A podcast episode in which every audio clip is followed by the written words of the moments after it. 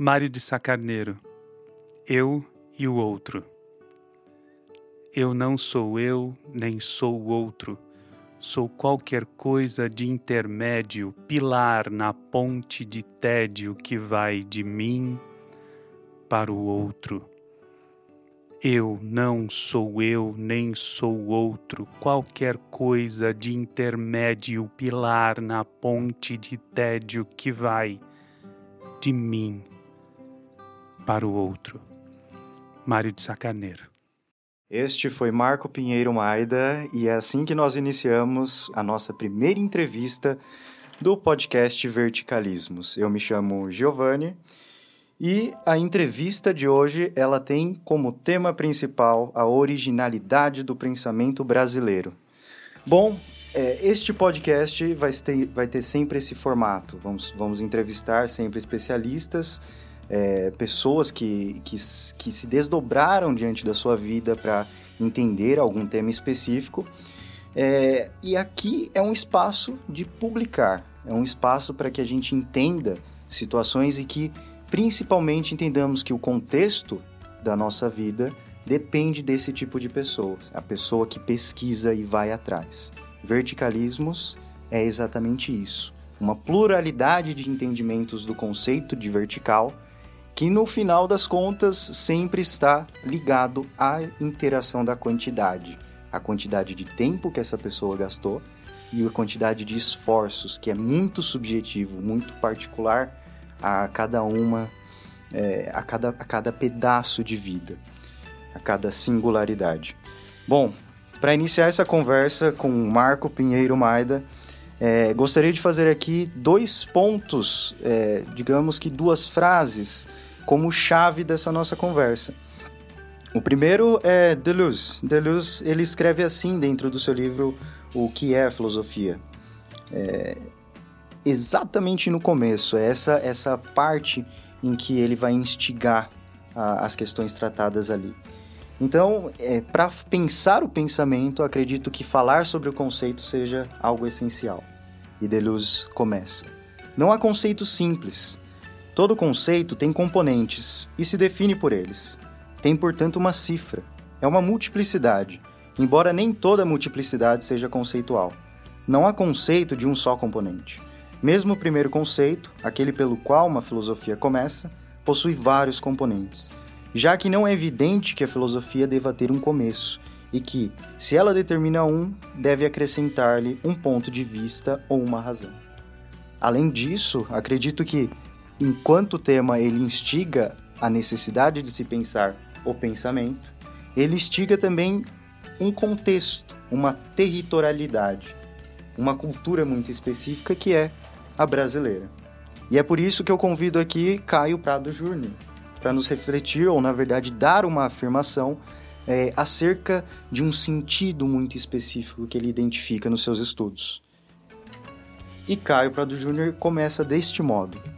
É com tal objetivo, objetivo exterior, voltado para fora do país e sem atenção e considerações que não fossem o interesse daquele comércio, que se organizarão a sociedade e a economia brasileiras. É exatamente num ponto em que ele denomina de sentido colonial. Acredito que aqui já vá ser, é, já, já seja possível a gente começar de fato essa conversa. E faço a pergunta que talvez seja essencial, né? Uma pergunta que que talvez a filosofia ela nos, nos é, doutrine a fazer sempre. Né? O que é o original? Se entendermos o significado da originalidade no pensamento, enquanto formação de conceitos, funções e percepções, talvez como diria Deleuze, poderemos dar conta de instigar uma identidade necessária, um senso de pertencimento livre de condições que fogem do contexto que o abarcam? Direciono para você, Marco. O que, que você acha disso? Eu quero agradecer a oportunidade da gente poder conversar um bocadinho, né, sobre é, um assunto que para mim é bastante caro e que para mim, na verdade, começou como um problema e se mantém na mesma condição, né? Então, é, é, eu me coloco aqui mais como um curioso, não é, do que como um grande sabedor, não é, do que, que é isso, a filosofia no Brasil, enfim. E talvez o ponto inicial, para além da gente pensar a originalidade, eu quero dar uns passinhos para trás. Só para dizer de que lugar eu quero falar e em que condição a gente pode entender a, a originalidade do pensamento brasileiro, né? Então, o primeiro lugar que eu gostaria de me propor é, é um lugar da onde a gente pensa é, que quando a gente considera a filosofia como sendo pensamento que pensa a si mesmo, e aí parece que é o sujeito que é, se revolta sobre si, revolta no sentido de olha novamente para si mesmo, né? E considera o pensamento como sendo objeto é, não só de análise, mas também é, de constituição de si. Então parece que o original, o original, né? No caso é a origem, é o pensamento mesmo e o fim, o objeto, é o pensamento mesmo.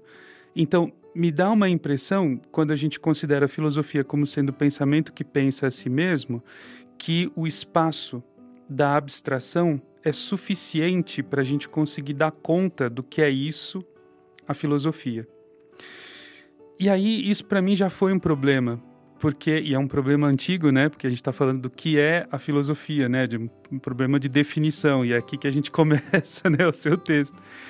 Então, é, quando a gente está pensando sobre uma definição de filosofia, eu gostaria aqui de me atrever um pouquinho, sem dizer que é uma definição definitiva, mas uma proposta de reflexão sobre essa definição primeira de que filosofia é o pensamento que pensa a si mesmo que é a origem do pensamento e o próprio objetivo dele. E aí eu vou de encontro ao que você disse, que o pensamento ele é territorializado, né? E quando a gente considera que esse pensamento territorializado, esse de qual nós somos herdeiros, é um pensamento que foi produzido em um determinado lugar é, e por um determinado grupo de pessoas, e nesse lugar esse grupo de pessoas estavam instituídos em lugares de poder. É? Então a gente pensa, por exemplo, é que o filósofo ele tinha um, um lugar no século XVI dentro da corte e a corte adorava ter o filósofo da corte naquele espaço. E o que aquele sujeito falava, para além né, de. É, é, como se diz? Para além de. Amuse, como se diz? Para além de. Deleitar as pessoas, né? Falar assim, nossa, que legal, como eu estou gostando de ouvir esse cara. Ele também constituía formas de pensamento e formas de ação. Não é? Então, um sujeito, por exemplo, que estabelece um método e esse método passa a ser a referência para o pensar, ele não faz isso só para coordenar as formas de pensamento dentro de um campo específico do saber que é a filosofia, mas ele institui é, um princípio de poder ou seja, aqueles sujeitos que pensam a partir do método, eles sim conseguem conhecer a verdade. Os sujeitos que estão destituídos desse método e pensam a partir de um outro método, me desculpa, mas vocês não são capazes da verdade. Então, esse pensamento que está diretamente ligado a um lugar, e a um lugar de poder, e que a partir desse lugar de poder ele institui uma forma de pensar, uma forma de existir, é, e legitima esse próprio espaço de poder, eu acho que eu gostaria que fosse o nosso pontapé inicial. E aí, voltando para a sua pergunta, né? Como é que a gente lida com essa condição de territorialidade do pensamento? Então, considera que a gente passou por um processo de colonização e esse processo de colonização, ele não é só um processo de colonização é, dos corpos, mas ele é também um processo de colonização da forma de pensar. Então, muitos autores, quando começam a falar sobre o que é isso, o pensamento no Brasil, o que é isso, a filosofia brasileira, eles consideram que a gente pode começar a falar de filosofia no Brasil a partir do século XVI. Porque quando eu estou falando de filosofia, eu estou falando desse pensamento que pensa a si mesmo, disso que foi instituído dentro de um campo específico do saber que é a filosofia. Então, quando no Brasil a gente é, reproduz aquilo que é produzido nos espaços de poder, a gente está fazendo filosofia. Quando a gente não está produzindo ou reproduzindo aquilo que se produz nos espaços de poder, a gente não está fazendo filosofia. A gente chama de outra coisa, a gente chama de poesia, de cultura, né? A gente chama, sei lá, de diletantismo, mas a gente não chama de filosofia, né? Então, talvez esse é o primeiro passo que eu gostaria de dar, não é, é de tentar é, me atrever não é a uma definição de filosofia que vai para além do pensamento que pensa a si mesmo, mas de um pensamento que institui é, é, é controle sobre os corpos e sobre as ideias. É, então essa, essa, essa função talvez, né, muito específica, porque a, me parece que a filosofia ela passa a ter aí uma, uma essência muito ligada à sua, sua funcionalidade, né? É, a filosofia ela serve a uma, a uma verdade que automaticamente institui uma relação de poder, certo? É, me corrija se eu, não, se eu não entendi muito bem, mas é, a partir dessa metodologia né, que, é, que é instituída a partir da existência da filosofia, é, existe um ato imediato de colonialidade, se a gente pode chamar, né? um, um, um ato de hierarquização soberana diante de, de, de espaços e corpos, né? É, talvez é, essas coisas estejam muito bem ligadas, né? Entre a, essa relação entre a formação do subjetivo e, e, e é, a sua relação com os corpos, o próprio corpo, né? Em que, em que se vê, em que se sente e, o, e os corpos alheios, né? E até mesmo esse processo, talvez, psicológico em, em relação a isso. Então, de certo modo, é, é, é, acredito que além da chave que foi dada aqui, essa outra chave em relação ao que seria a, a, a filosofia seja o primeiro passo a ser dado. É, será que nos resta, então, é, entender de fato como que esse processo se dá com o Brasil? Eu me lembro que nós tivemos uma conversa na faculdade, juntamos as salas uma vez e estávamos discutindo exatamente é, essa temática, né? É, foi junto com o professor Mantovani, o William também estava lá. E eles, é, se eu não me engano, foi o William que apresentou a, a história da USP. Como que se formou a universidade dentro do Brasil, né? O Brasil, me parece que, é, de um modo bem, bem é, amplo, né? Assim, é, foi ensinado a pensar. E, essa, e esse processo de, de, de ser ensinado a pensar parece que constitui exatamente isso, né? A função da, de uma filosofia que hierarquiza e acaba instituindo a própria metodologia de modo colonial, né? Foram os franceses que fizeram isso aqui, né? Então, será que esse passo é o próximo a ser dado aqui? O que, que você acha, Maida? Que legal. Eu vou, vou embarcar aí na sua, hein? Vamos, vamos pensar o seguinte. Uma vez me fizeram uma pergunta, né? Falaram assim, mas Maida, o que, que a gente tem no Brasil? A gente tem uma filosofia brasileira, ou a gente tem o Brasil é, falando de filosofia? E aí eu falei, tá, então vamos entender o primeiro caminho, né? Se a gente está pensando em filosofia brasileira, a gente está pensando talvez numa originalidade de pensamento, né? Então, de pessoas que pensam a partir dessa circunstância que percebem que tem uma situação problema e aí então precisam não só resolver a situação problema no sentido prático. Não estou desconsiderando que isso é importante, eu estou dizendo que é fundamental, inclusive, né? Porque a partir daí talvez é que se começa a considerar as condições de possibilidade né, é, do existente que é, precisa dizer-se nas relações que ele estabelece consigo, com os outros e com a natureza, né? Então, é, talvez essa originalidade que as pessoas ficam buscando, né?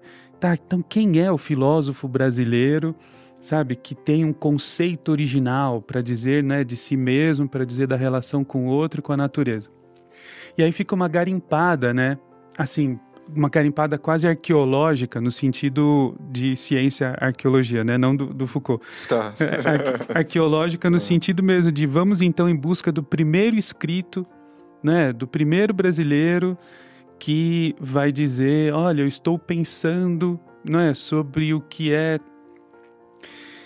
E aí é muito complicado, não é, para a gente considerar talvez uma hipótese para essa pergunta, porque a gente tem aqui no Brasil um grupo de pessoas que são os nativos brasileiros que não tinham uma tradição escrita. Então a gente tem uma tradição oral. E aí foi aí que a gente esbarrou, inclusive, nessa conversa Então, se a gente busca uma filosofia brasileira ou uma originalidade do pensamento brasileiro nas, na, nas comunidades primitivas, é esse pensamento ele se foi com o tempo. Porque como não há registro, né, como a gente não tem fonte histórica para dar conta disso, é, a gente tem também um problema né, de que isso em algum momento foi apagado, então não houve uma preocupação não é assim de tentar resgatar o que, que é essa originalidade das comunidades primitivas né, aqui do Brasil. O que a gente tem, na verdade, é uma proposta de colonização do corpo e colonização do pensamento. Né? Então, por isso que muitas pessoas dizem a originalidade do pensamento brasileiro não está na arqueologia do primeiro escrito ou da primeira fonte histórica sobre o sujeito que está pensando mesmo porque isso é impossível, né? Tá naquele sujeito que a partir de um método europeu, e a gente não pode desconsiderar isso, né? Pensou na circunstância que está posta aqui no Brasil. Essa não é uma saída minha, essa é uma saída é do professor Antônio Paim, né? E ele é, ele quando pensa a originalidade do pensamento brasileiro, ele diz que não existe então só o método, mas existe o sujeito circunscrito é que precisa pensar a si mesmo as relações que ele estabelece com o outro e com a natureza, e para isso ele precisa de um método. Então, ok, ele usou esse método para dar conta da sua circunstância. E aí, como método ele foi constituído numa outra circunstância, ele precisa ser adaptado, não é? E aí então esse processo, né, do sujeito circunscrito aqui, nessa condição brasileira, com as suas demandas, é que em algum momento estudou os autores europeus, ele então adapta, ele tropicaliza né, o pensamento europeu para dar conta da sua circunstância é, aqui no Brasil. Agora, tem uma outra, uma outra história, né? De que no Brasil a gente nunca fez filosofia de que no Brasil a gente sempre reproduziu o pensamento filosófico da Europa. E aí, então, o que era valorizado na Universidade de São Paulo não era essa originalidade do pensamento, essa né, é, tropicalização do método, mas era a coerência com o método. Né? Então, o que se ensina na universidade é um, é um conjunto sistematizado de saberes que foi constituído na Europa e que a gente precisava necessariamente reproduzir. Talvez, é, e eu estou aqui fazendo advogado do diabo, talvez fizeram isso com uma boa intenção, se intenção vale alguma coisa, né? De dizer assim, não, em algum momento eles vão dar conta de superar isso, mas a gente precisa mostrar até onde a gente chegou para a partir daqui eles construírem o que é próprio deles, né? Então, não sei. Talvez quando, quando a gente chega nessa, nesse ponto da história em que já é um fato que o Brasil, ele, ele tem, o Brasil em si, né? Ele tem é, todos esses componentes, para tirar aqui, tem uma, uma palavra aqui do Deleuze, né? Esses componentes históricos que permeiam a, a, a colonização, a, a, escravidão, né? Como parte estrutural é, que, que vai gerar o, o racismo no dia, no, nos dias atuais. É, todos esses componentes eles já fazem parte. Então, de certo modo, é, descaracteriza-se toda uma possibilidade de antes de descoberta, com muitas aspas, né? É, de, de, de, uma, de uma época em que, em que não haviam os europeus no Brasil. Então, me parece que, que é um fardo que a gente não pode simplesmente abandonar, mas que a gente precisa superar. É, e talvez eles esperassem isso, como, como, você, tinha, como você tinha dito, né? É, entretanto, é, e aí eu volto no que eu li sobre o, o Caio Prado Júnior, é, existe um sentido né, que, que se deu a, pela, pela história do Brasil, né? A história da, da formação das universidades também, né? Porque aqui quando a gente fala de pensamento, acredito que, que, que não, não, não, não esteja ligado só a essa condição acadêmica de, de tornar objetivo, de, de entender as minúcias dos passos dados, né? Em, em relação a, a, a constituir um conceito, mas a vida cotidiana, e quando a gente fala de vida cotidiana, a gente fala estritamente da política, né? da relação política que se tem. Será que, que é, conforme a, a, história do Brasil, é, e levando em consideração esse sentido colonial, né, aqui do, do Caio Prado Júnior, é, será que a gente se afastou cada vez mais de uma possibilidade de se superar isso? Será que a gente só criou mais problemas em relação a, a essa possibilidade de superar? Ou será que houveram passos para que isso fosse possível, ou que seja possível a, ainda hoje? É, e talvez um outro ponto é, em relação ao conceito. É, será que, que, é, levando em consideração o conceito que o Deleuze é, utiliza aqui, né, não há conceito simples, né? A gente deve levar em consideração de fato tudo aquilo que nos foi ensinado, que são os instrumentos que a gente tem para conseguir continuar a história, né? Mas é, a linguagem, por exemplo, enquanto componente do conceito, a linguagem europeia já faz parte, de fato, e, e, é, no Brasil, né? Então ela compõe sim o pensamento brasileiro. Entretanto, esse pensamento ele tem que estar destinado para o próprio Brasil ou ele tem que estar destinado exclusivamente para fora do Brasil? Ele tem que, tem que ter um objetivo só exterior? Como que a gente consegue dar esse passo? É, talvez é, analisando hoje, por exemplo, e nesse contexto de, de pandemia, né? O que, que, foi pensado diante da produção acadêmica brasileira, né? O que, que a própria população é, entendeu de si própria nessa condição que foi nos dada por, por, por institui instituições políticas? Sabe o que eu estou lembrando aqui? Do, do maior problema que existe quando o sujeito vai fazer um manual de filosofia brasileira. Porque ele tem que selecionar quem ele vai colocar lá, né? Certo. Sabe? Aí sim, ele vai sim. falar assim, então tá, então quem que eu vou colocar aqui, né? Tem um sujeito lá que era cordelista e com o cordel do cara, que na verdade ele às vezes até inventava a palavra para conseguir fazer a, a rima, né? E poder dar conta daquilo que ele se propunha, não só no que se refere à é, é, evidência do conceito mediado pelo termo, mas também da estética desse processo, né? Eu posso colocar esse cara aqui como filósofo ou posso nada, né? É, o Bispo do Rosário pode, pode entrar aqui na condição de, de filósofo ou não? De, deixa para lá porque ele tá doido, né? Então, não, não, não entra é, então. Não, ele tá doido, né? Eu estou exagerando para dizer que é um, é, um, é um dilema que a gente tem, né? E aí, o que acontece? O que, que a gente tem aqui no que se refere a, essa, a isso, né? Que é a produção acadêmica e como a produção acadêmica, essa que vem da América Latina, né? Para pensar a própria América Latina, e aí aqui no Brasil está ganhando força isso também, né? É, começa desde o México, a partir dos trabalhos do professor Leopoldo Zea, e depois, na sequência, professor Javier Zubiri e agora professor é, Henrique Dussel, a pensar as consequências da modernidade.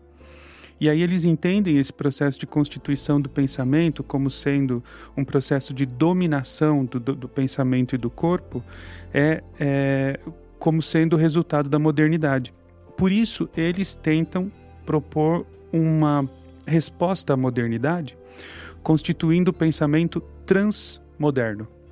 E aí então a transmodernidade é na verdade uma proposta de é, virar a, a, concepção hegeliana de cabeça para baixo.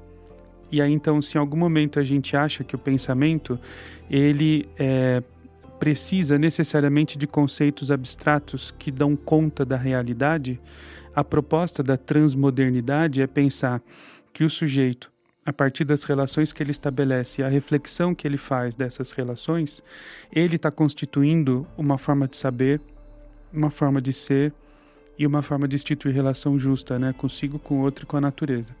Então a transmodernidade é uma busca de garimpar o que foi isso, o pensamento que se constituiu durante esse processo todo da modernidade e que a modernidade só silenciou porque se instituiu como método universal e válido para toda forma de pensamento. Então, o que existiu, não querem criar roda, né?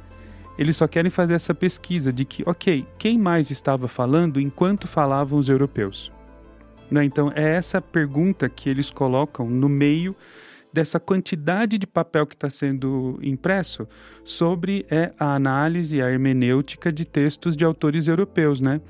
Então dizem assim, ah, então tudo bem, existe uma preocupação muito grande da gente saber o que, que o Nietzsche estava falando, é, por exemplo, no Assim Falou Zaratustra. Não é? Ah, mas o que, que ele quer dizer aqui? Aonde tem os acréscimos da irmã dele? Né? Vamos limpar o texto para aparecer só o Nietzsche e tal. É uma preocupação, é, e é bonita, e está dentro do campo da filosofia, né? Mas quem, além do Nietzsche, estava falando é, é, nesse, nesse, nesse período? Hegel, né? Ou Kant. Então, quem além dos europeus estava falando nesse período? Então, a ideia central, talvez, da transmodernidade é essa de é, instituir dentro da academia uma preocupação de olhar para o sul do mundo e não olhar só para o norte do mundo. Né? É, eu ia falar um pouco dessa, dessa questão da universalidade, né? Me parece sempre que é, existe um, pelo menos agora, né? Existe essa, esse embate muito grande que está tá aparecendo entre o mainstream da filosofia, né?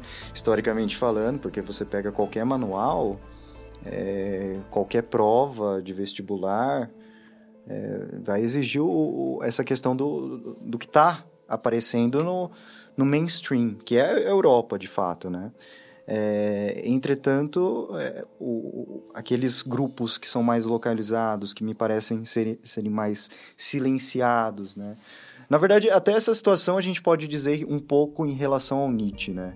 Essa, essa, esse um pouquinho depois, que ele aparece um pouco depois de, de já ir embora. É, mas é, essa situação, ela, ela nos leva a, a pensar o que acontece com o que a gente faz, de fato, né? É, é, parece que é mais, é, é mais simples do que... Do, na verdade, é mais simples do que se parece, né? Porque no final das contas, a instituição de um saber é exatamente a instituição de um como ser. E como que, que, que nós, pessoas, é, assim, pessoas fora da academia mesmo, como que elas se sentem em relação a isso? A essa dicotomização tão grande, a essa hierarquização absurda que aparece, né? Aqueles que estão no, no, no poder, aqueles que aparecem, aqueles que aparecem de certo modo, sempre superam em relação ao saber aquilo que você tem, né? Eu, eu imagino a minha avó pensando nisso. Ela sempre me fala assim, eu, eu esses dias eu peguei, eu estou estudando Freud, é, por conta daquele convite, né, em uhum. relação à PUC.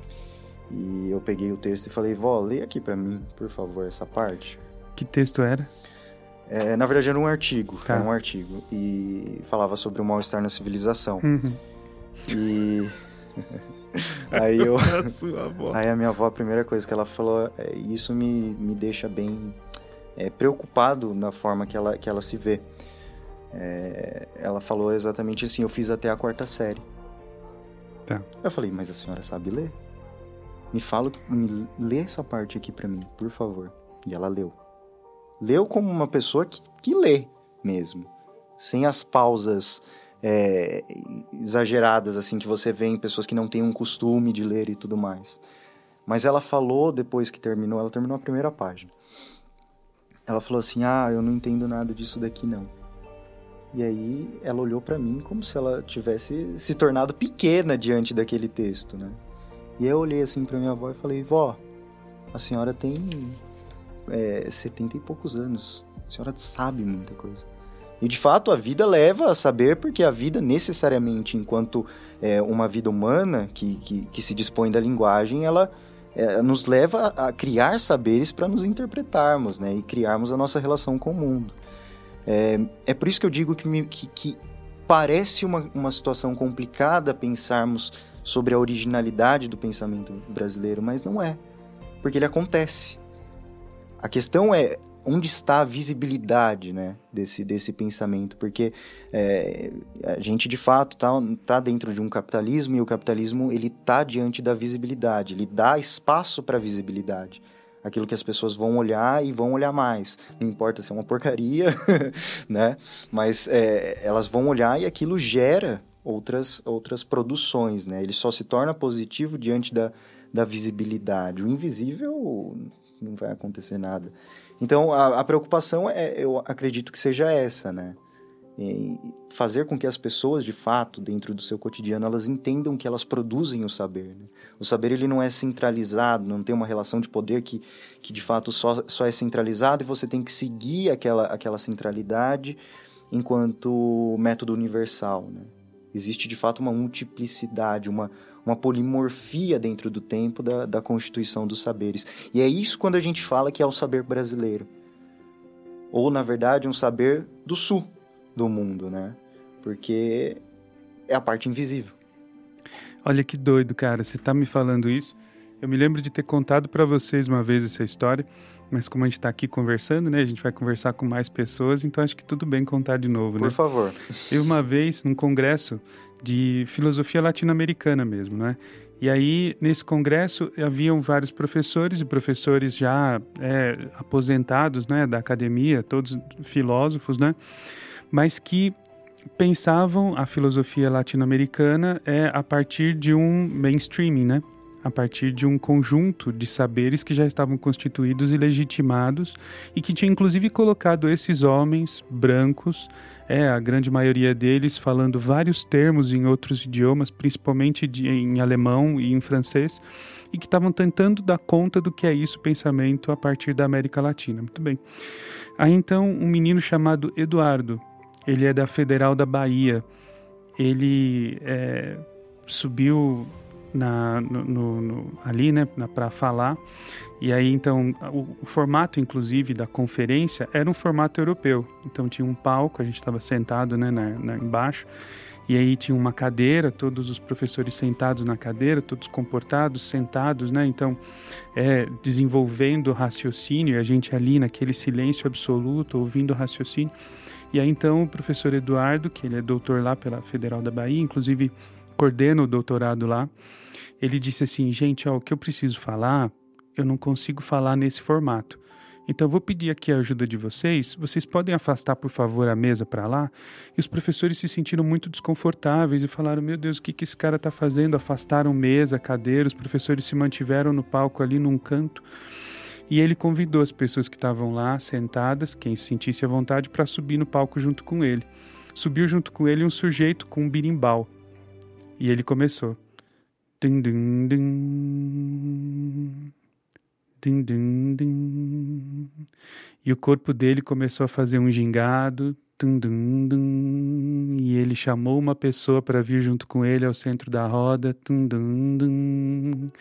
E os dois começaram uma argumentação com o corpo. Enquanto eu argumento a você, você contra-argumenta esse argumento até o momento em que você não tiver mais resposta à minha argumentação.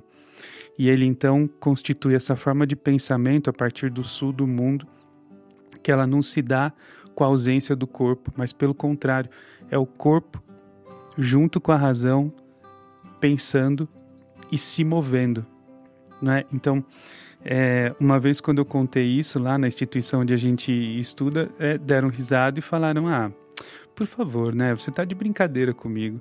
Isso daí é um show, né? Isso não é o pensamento. Mas olha como desconforta quando você tira o sujeito desse espaço legítimo de constituição do conhecimento, de elaboração do conceito, né? E de como esse conceito foi legitimado por muito tempo, que é a única forma dele ser constituído né, e dele ser representado, que é a partir dos termos, e os termos organizados a partir inclusive de um conjunto de regras, né? E aí quando você destitui desse lugar, que já é um lugar que já foi inclusive legitimado pelo próprio campo do saber, há um desconforto enorme e uma negação de pronto, não é? Então, quando a gente é, bota a capoeira dentro desse espaço que é a filosofia, quando o corpo entra nesse espaço, ele gera um desconforto enorme. Esses dias eu estava acompanhando uma briga que estava acontecendo, né, entre pessoas no campo da literatura agora, tá? Que queriam instituir em uma das universidades, não sei exatamente qual é, se era do Pernambuco, uma das federais, me parece que a região Nordeste, é uma cátedra Carolina Maria de Jesus. E aí achava importantíssimo que é, se desenvolvesse um conjunto de pesquisas sobre o trabalho dessa mulher. E qual era o desconforto? O desconforto era, primeiro, atribuir a ela um título de doutora, por causa né, do resultado dos seus trabalhos todos. E depois o fato de ter o texto dela como sendo é um objeto de pesquisa dentro da academia. Então algumas pessoas só diziam assim, não, mas essa mulher ela está fazendo a crônica do cotidiano. Né? E é suficiente para a gente saber que ela estava falando como mulher negra, é, é, na sua condição, como foi o seu dia. Né? Aonde que está a abstração nisso? E por que que isso tem que ser objeto de pesquisa para mim? Né? E aí, do outro lado, as pessoas dizendo: Pois é, meu senhor, é fundamental que essa mulher apareça e provoque no senhor um desconforto, justamente para o senhor ter a oportunidade de responder essa pergunta. é, é assim que funciona. Percebe? Então, é talvez esse outro lado, né? Enquanto você dizia que ofereceu Freud à sua avó para ler, é, eu digo que há um outro desconforto também aqui no Brasil, sabe? que quando parece que é a gente, a gente, quando eu digo a gente, as gentes, elas aparecem dentro da academia, elas precisam se conformar àquele espaço. E se elas se propõem como corpo, como voz, como presença aquele espaço, gera um desconforto, porque elas não estão é, seguindo uma performance adequada. E aí então elas precisam conformar a performance dela aquilo que já está é, é, determinado para ser. É, é, parece um, um, uma questão até de um movimento natural dentro da lógica, né? Uma negação repentina ao estranho, né? A gente, a gente sabe muito bem o que, que é isso dentro do, do debate, dentro da filosofia, né? Filosofia teve bastante, tem bastante disso, né? Até a, um certo ponto, para quem não está acostumado, de modo agressivo.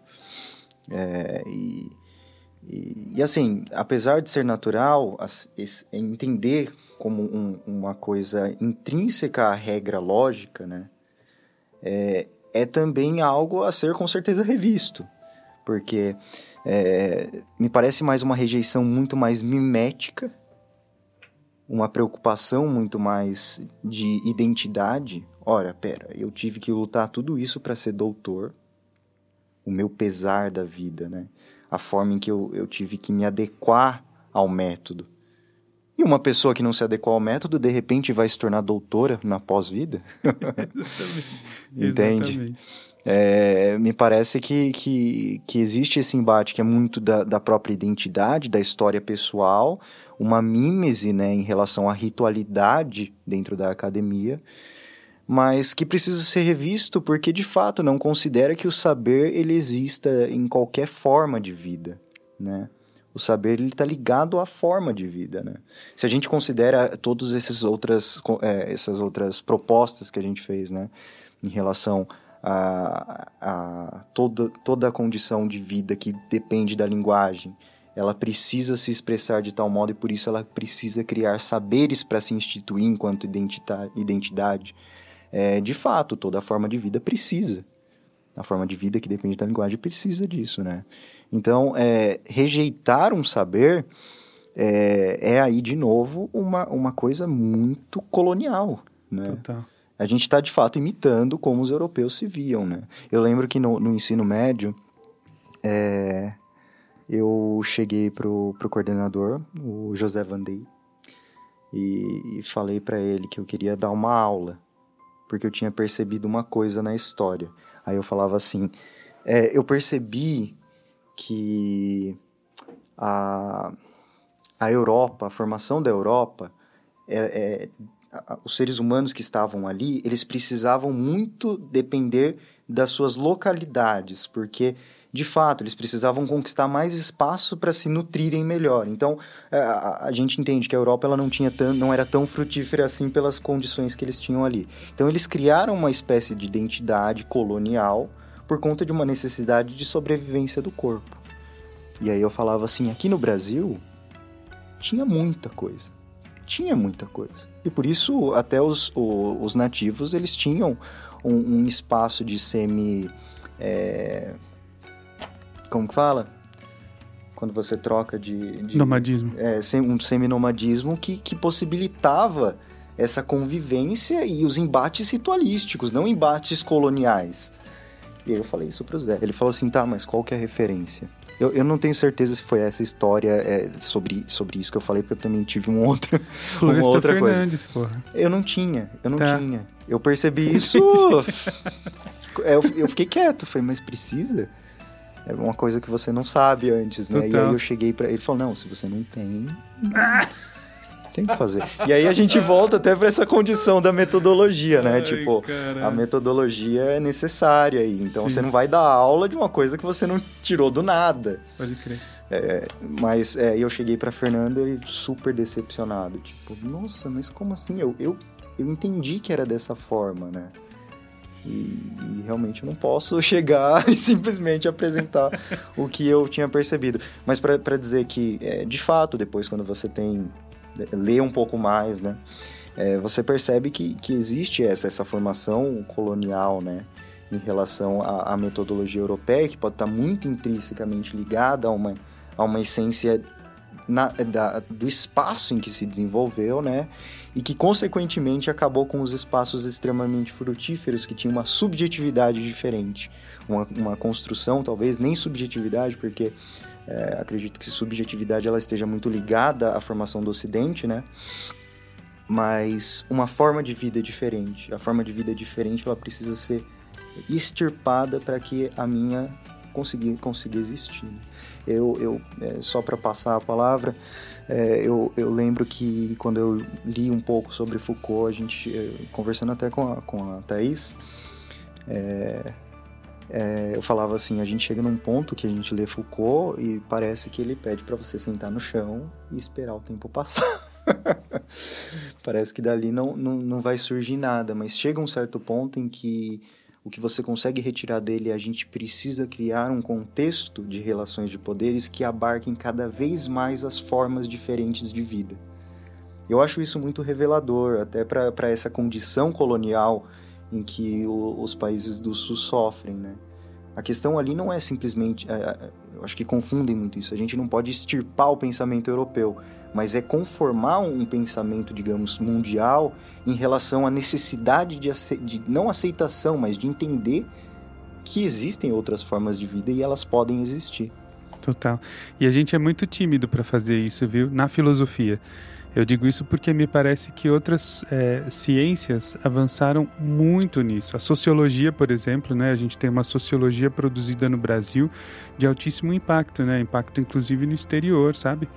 Bom, nós tivemos um presidente da República, né, cara, que estava nessa condição Sociólogo. sabe? E aí a gente tem na, na história mesmo, sabe? Muita gente produzindo e produzindo de forma com, de, de- com um impacto muito grande aqui, né? Fora daqui. É, me lembro, por exemplo, um caso com o Câmara Cascudo, independente né, para onde foi o pensamento dele, mas o Câmara Cascudo foi um desses caras, sabe? Que provocou um desconforto enorme na época em que escrevia, né? Ele é, tem um relato, inclusive, de uma conferência onde ele foi convidado, lá na Federal do Pernambuco mesmo, onde ele era professor. E aí então ele foi convidado a falar sobre a pesquisa que ele estava desenvolvendo. E aí o sujeito sentou na mesa, depois de vários outros historiadores terem falado sobre historiografia de altíssimo nível, né, daqueles que eram produzidos lá pelos historiadores na Europa. E aí o sujeito começou a vir para cá e falar das pequenas narrativas de comunidades ribeirinhas que contavam a história a partir das lendas locais e das variações que ele ia percebendo nas narrativas, desde os nomes até inclusive o tom que o sujeito usava para falar sobre determinado é, ente misterioso. E as pessoas simplesmente disseram para ele que ele estava doido, perdendo o tempo dele estudando é, lobisomem e saci pererê. Dizendo, não é por aí que tem que ir a historiografia. Cadê o documento? E ele dizia, o documento é a narrativa das pessoas. Ele dizia, ok, com essa condição de subjetividade, cadê o método para você dar conta de fazer o controle disso que está sendo dito? Ele disse, desculpa, mas a minha referência agora é outra. E se a subjetividade existe, ela existe como narrativa do sujeito, eu preciso considerar isso como sendo é, um objeto de estudo é, e que se, se ele está estourando o método, o problema não é a narrativa, é o método. Né? Então, provocar esse desconforto, né, eu acho fundamental tanto em oferecer o Foucault para as pessoas, desculpa, é, Freud para as pessoas lerem e falar, eu não entendo isso, ah, mas vamos tentar, né? Eu acho que esse desconforto é importante e o desconforto dentro da academia, né? Botar Maria Carolina de Jesus lá e falar o que que a gente vai fazer com isso, né? É, o Câmara Cascudo, né? E a capoeira e o que a gente vai fazer com isso. Acho fundamental. É, os dois, é, se, se a gente pode falar que existam, existem lados, né? Mas me parece que os dois lados, eles recusam o saber alheio, né? É, Torna-se um saber impossível. Por um lado, é um saber impossível de, de, de se chegar, mas que de fato ele está ali, mais distante. E por outro lado, da, o lado da academia, é um saber que que não se institui como saber, porque quem institui o saber é a academia, quem regulariza o saber, né?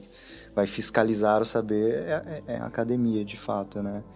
É, e, e, voltando aqui um pouco, talvez, para para Deleuze, essa questão dos componentes, ela me deixa é, um pouco intrigado, porque se a gente leva em consideração que, de fato, tudo isso que a gente vive é, e a gente expressa enquanto linguagem, que a gente identifica enquanto linguagem, pode ser dito como saber, e esses saberes eles se expressam em, em conceitos né, específicos, é, como que a gente consegue, a partir desses saberes instituídos, né, esses saberes que já, já estão de fato na academia e no cotidiano, como que a gente consegue abarcar eles enquanto componentes que criem um conceito, né?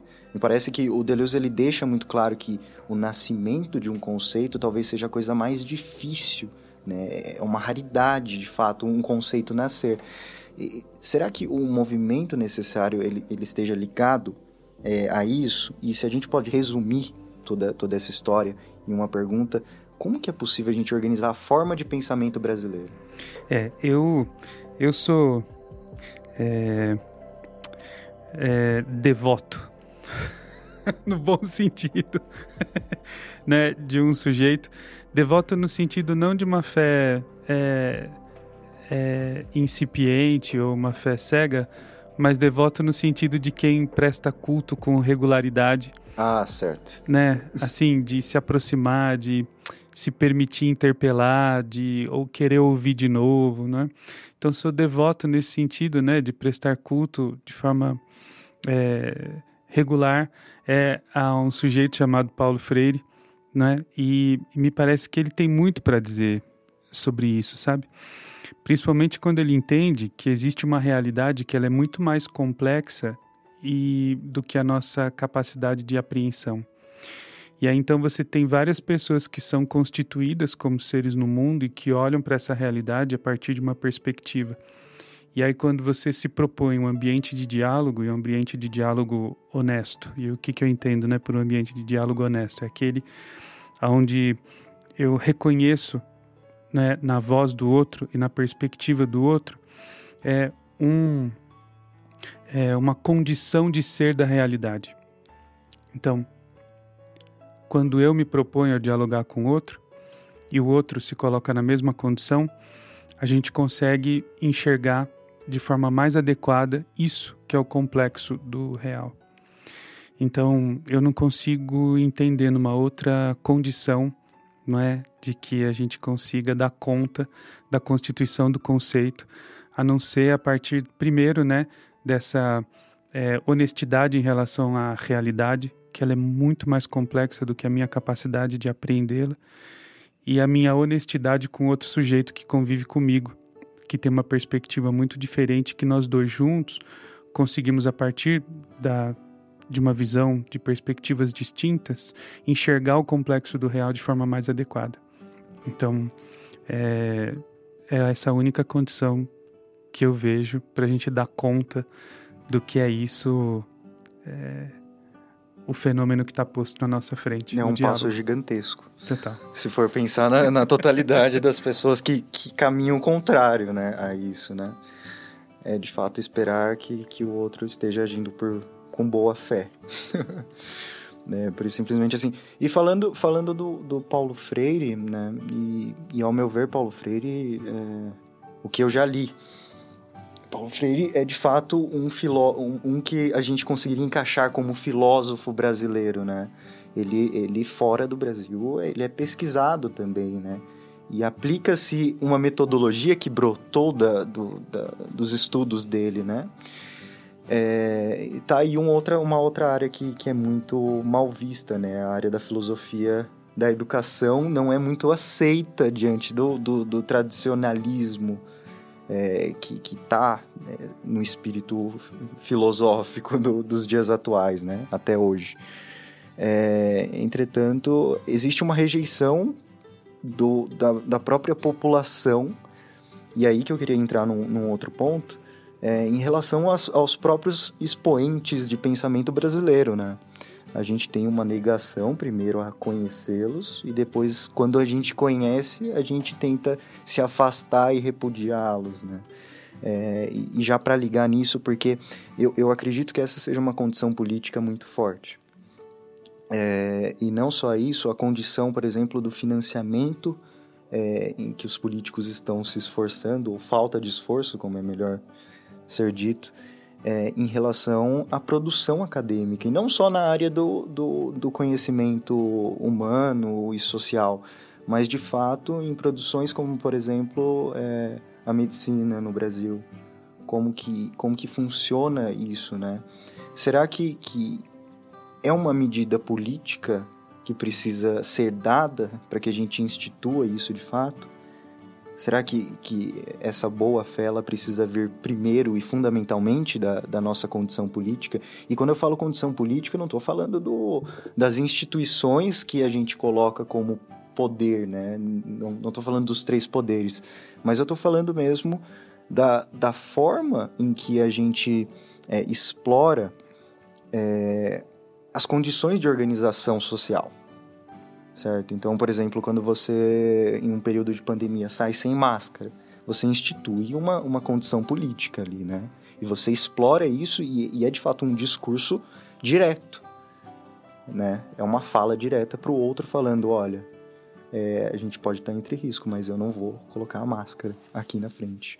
Ou então, quando você vai fazer o protesto, que já é uma manifestação que já é algo mais ligado mesmo ao que, ao, ao que a maioria entende como um ato político, né? É, e fala assim que os, o comércio tem que estar aberto. Entende? É. Mas o comércio em, em, é, em, em primazia em relação é. às vidas. Então, aí você já está instituindo certos valores em relação à organização social que são muito importantes, né? E que na maior parte das vezes a gente percebe que existe uma desonestidade em relação ao real, né? Tanto de, um, de uma forma quanto de outra. É. Será que não é esse passo que a gente precisa dar?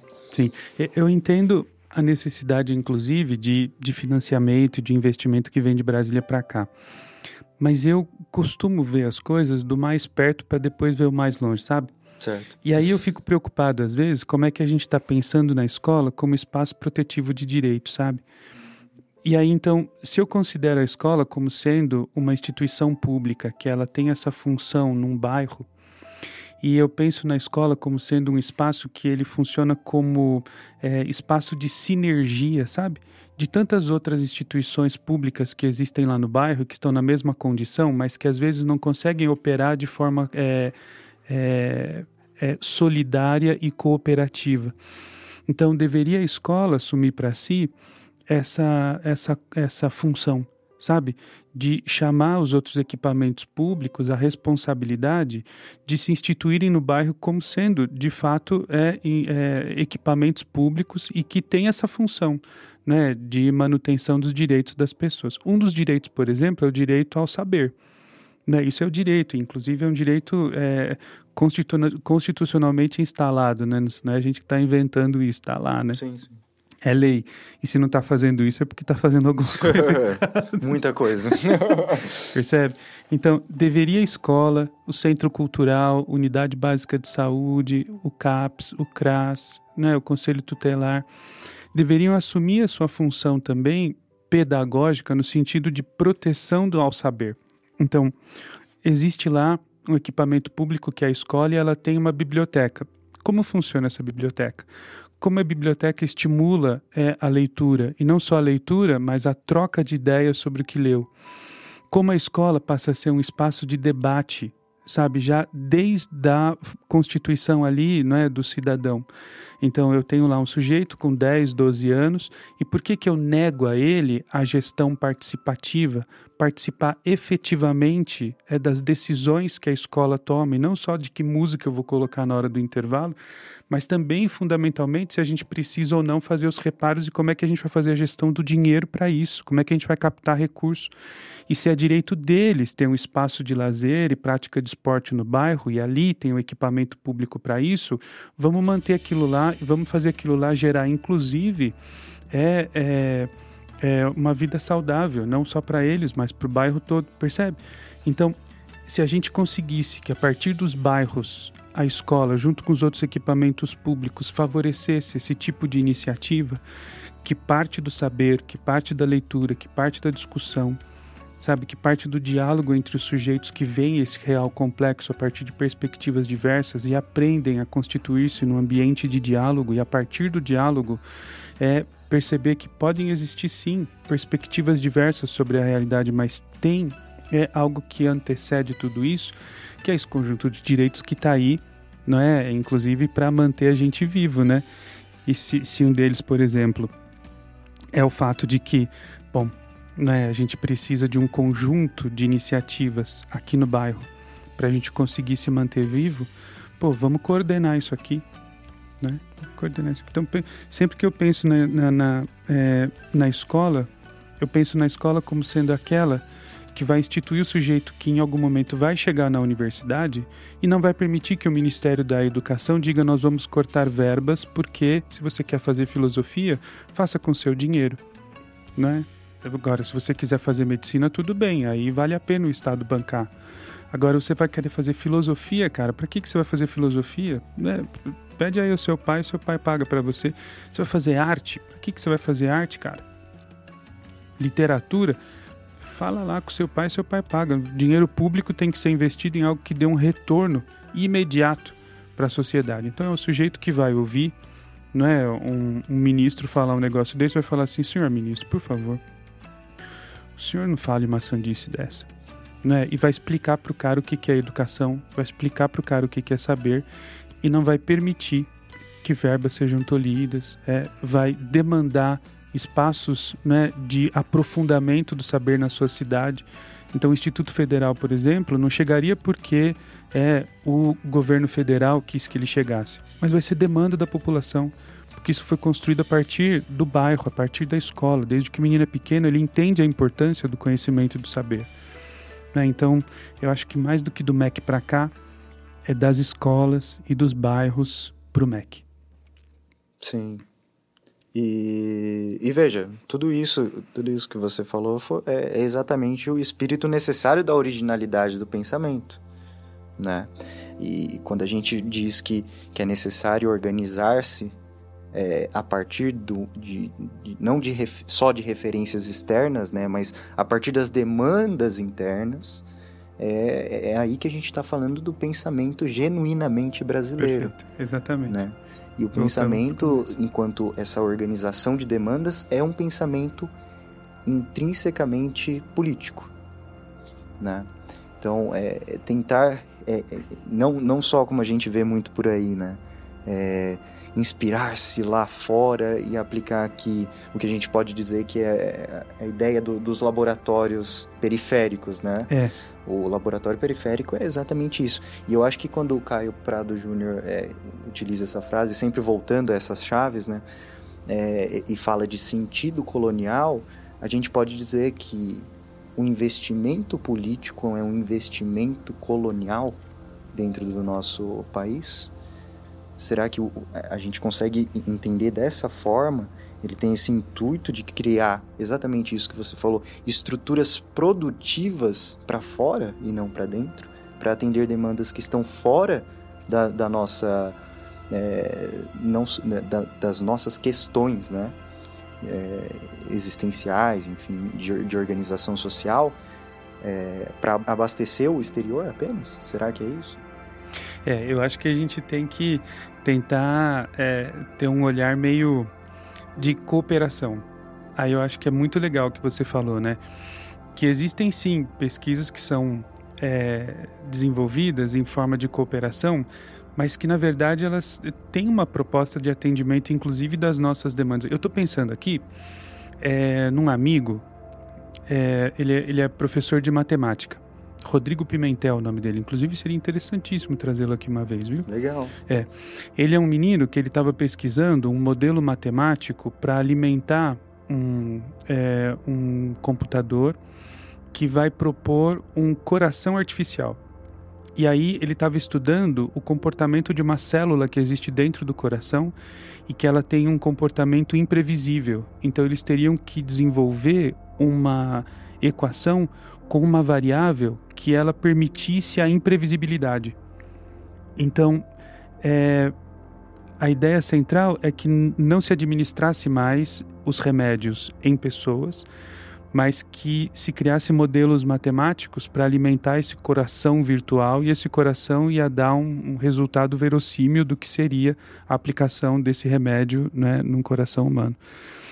E esse, essa pesquisa era desenvolvida é, é, de forma cooperativa entre a é, Califórnia, uma universidade na Califórnia, é, a Unicamp e a UMEC, a nossa universidade aqui de Mogi das Cruzes. Aí quando cortou a verba, aí eles cancelaram a pesquisa, né? Na Unicamp, me parece que eles conseguiram manter porque captaram recurso de outras fontes, né? Não do governo federal. Mas aqui na UMEC não deram conta de fazer isso. Então a equipe da UMEC é, parou de, de pesquisar porque, enfim, acabou verba. Mas quando eu fico pensando no resultado disso, e aí estou falando de medicina, né? Quando eu estou pensando no resultado disso, é um resultado que vai beneficiar muita gente, né? Em qualquer lugar do mundo. Agora, e na filosofia? Como é que a gente vai pensar em esforços colaborativos, principalmente se a gente tem uma demanda que é muito própria do Brasil? Que é uma demanda, por exemplo, é de é, é, afrouxamento é, das. É, como é que eu vou dizer isso, hein? Como é que eu vou dizer isso? É, que é uma demanda do afrouxamento de condições de possibilidade do diálogo. Não é? Então, a gente acabou se limitando ao nosso espaço de dizer, se limitando ao grupo de pessoas que dizem como a gente, e aí então parece que a gente não consegue mais é sair desse espaço e chegar até outros espaços. E quando a gente chega a outros espaços, parece que a gente está interrompendo alguma coisa lá. Né? Então, é, a gente não consegue pensar junto aqui. A gente se debate, né? A gente, se, a gente briga. Mas a gente é difícil da gente conseguir constituir aqui um horizonte dialógico, né? Um ambiente dialógico, assim. É muito difícil. E aí talvez como pensar de forma cooperativa, né, com pessoas que estão numa outra condição, em outro país, é ambientes de diálogo. Isso como filósofo, né? Hum, é, parece que é uma formação de facção, né? é uma, uma individualização. Eu, eu acho que, que, que dá para se exprimir nisso. É uma individualização exacerbada. É, parece que é só o indivíduo que existe a sociedade não. Né? Então, acredito que não dá nem para falar que, que existe a organização política, né? Na, no sentido estrito da palavra. Porque a organização política ela precisa ter uma, uma realidade enquanto objeto para entender as demandas dessa realidade, né? Então, quando você separa por completo essa possibilidade dialógica, né? Essa qualidade dialógica dentro desse campo, é, é uma formação de facção e, e, ela só entende os seus iguais. O, e o que são esses iguais, né? A gente tem que fazer muitos recortes qualitativos para conseguir se equiparar um outro, né? E aí me parece que é uma, uma repetição também. É, parece que é um, é um outro contrário do seu espelho que você repetiu. É, a, é uma metodologia colonial que é colocada na vida individual né? Me parece que, que, que, que é doppelganger, né? Isso. Parece um doppelganger da, da, da pessoa para apontar para ela os métodos horríveis que talvez ela esteja criando, né? Atrás dela para assassiná-la. Então, é, quanto mais individuais nós nos tornamos, menos diálogos nós temos e mais chance de morrermos a gente, a gente tem, né? Então, é, e aí acabou toda a possibilidade de pensamento. Porque é, o pensamento, isso, isso eu estou pensando há, há, algum tempo, o pensamento não é essa condição é, psicologizada que a gente tem por aí, né? É, normalmente se fala de pensamento, você, você pensa naquela voz que você, você tem na sua cabeça e que te responde as perguntas que você tem né? Você mesmo responde suas perguntas, né? A sua consciência. Mas o pensamento, para além disso, é, é, um espírito que conseguiu aparecer e organizar a relação entre as pessoas, né? Eu, eu não acredito que haja um pensamento é, que não exista um outro. Um pensamento para si mesmo, ele é inexistente. Exatamente. Ele não tem efeito, ele não tem condição alguma, né? De finalidade. Qual a finalidade de um, de um, de um pensamento que vai ficar individualmente limitado diante da pele de um órgão, de, de um corpo? É. Não, tem, não tem sentido algum, né? Uhum. Assim como, por exemplo, a questão da riqueza. Qual é o sentido de uma riqueza absoluta para um indivíduo, né? Ou o sentido dessa competitividade nada competitiva, por exemplo. É, e é a partir desse momento que se torna impossível a originalidade de qualquer forma de pensamento, né? É, mas é, talvez a, a questão a, a, ser colocada para a resolução disso é a questão da tolerância em relação à alteridade, né? Como que a gente trata isso na formação política do nosso país? O que, que é essa tolerância? Ela serve relativamente a certas situações, as situações que envolvem o meu igual ou aquele que eu considero igual, ou ela serve para todo mundo enquanto condição de regra fundamental para se, se viver em sociedade? Total. É, eu. Aí acho que a gente precisaria de um outro podcast, viu, cara? Porque senão a gente vai aqui até meia-noite. Não, essas questões a gente não consegue tratar em anos. Vai tratar. é, mas eu acho que essa, esse, por exemplo, seria um conjunto de temas que a gente poderia com certeza é, é, ser o, o, o, mote né, das pesquisas. assim. Então você diz, ah, então tudo bem, o que, que a gente vai pesquisar, né? É, ah, vamos tentar pesquisar o que, que é isso, a nossa impossibilidade de diálogo contemporâneo, e como é que isso acaba. E para você ver, né, como a nossa forma de pensar acaba instituindo, inclusive, uma é, malha de fazeres e fazer e saberes, né? Então você fala assim: não, então tudo bem, eu estou pensando aqui e isso que eu estou pensando é verdade. Né? E aí então tudo aquilo que o outro está pensando, se é diferente do que eu penso, isso não pode ser verdade. E aí então isso acaba criando essa malha de fazeres e saberes, né? Que me prende dentro dela e que inclusive me serve de referência para enxergar o outro. Então olha que doido se a gente pensa em um conjunto de, é, de cooperativo, né? De autores que estão tentando é, dizer, olha, qual é então a melhor forma da gente conseguir enxergar o real e de que isso, inclusive, se institua numa prática política, né? Isso desde as pequenas práticas políticas, que um sujeito não vai entrar no banco na hora que você está lá esperando para né, ser atendido e vai começar a gritar lá dentro, dizendo para todo mundo sair de casa, que a gente está sendo manipulado pelo governo, que o lockdown é só para desconstruir o Bolsonaro, para quebrar a economia nacional e para instituir o comunismo. Pelo amor de Deus. Né? Então, como é que a gente vai evitar isso? Né? Como é que a gente vai evitar isso? Então, talvez essa, essa ação colaborativa, né, dos sujeitos que estão nesse campo específico que é a filosofia, de tentar entender uma forma de pensar e uma forma de constituir um conjunto de saberes e fazeres que são capazes do diálogo né, para além de, uma, de um fechamento e, eclipsado dentro de si mesmo e desse tecido que parece que é o sujeito que fala só com a sua consciência e já está tudo bem. É, parece que a gente chegou num passo que não dá para ser dado com imediatez, né?